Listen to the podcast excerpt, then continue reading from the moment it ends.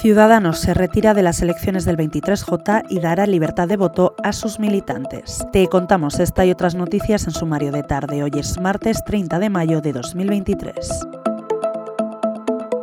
Ciudadanos no concurrirá finalmente a las elecciones generales del próximo 23 de julio y dará libertad de voto a sus militantes y simpatizantes, según ha anunciado el secretario general de la Formación Naranja, Adrián Vázquez, después de casi tres horas de debate interno. El Comité Nacional ha aprobado ambas decisiones por asentimiento de la casi totalidad de sus dirigentes, según han indicado fuentes oficiales.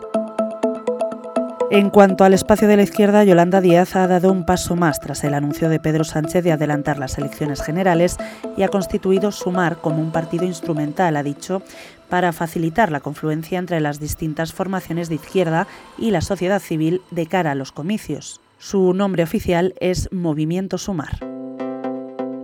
Seguimos en clave electoral. Hoy en The Objective te contamos que el equipo de campaña del Partido Popular quiere enfriar los pactos electorales con Vox que salgan de los comicios de este 28M para no condicionar la próxima campaña de las generales. Así se busca desactivar uno de los motivos que han llevado a Pedro Sánchez al adelanto de los comicios, la activación de nuevo de la alerta antifascista a fin de movilizar al electorado de la izquierda.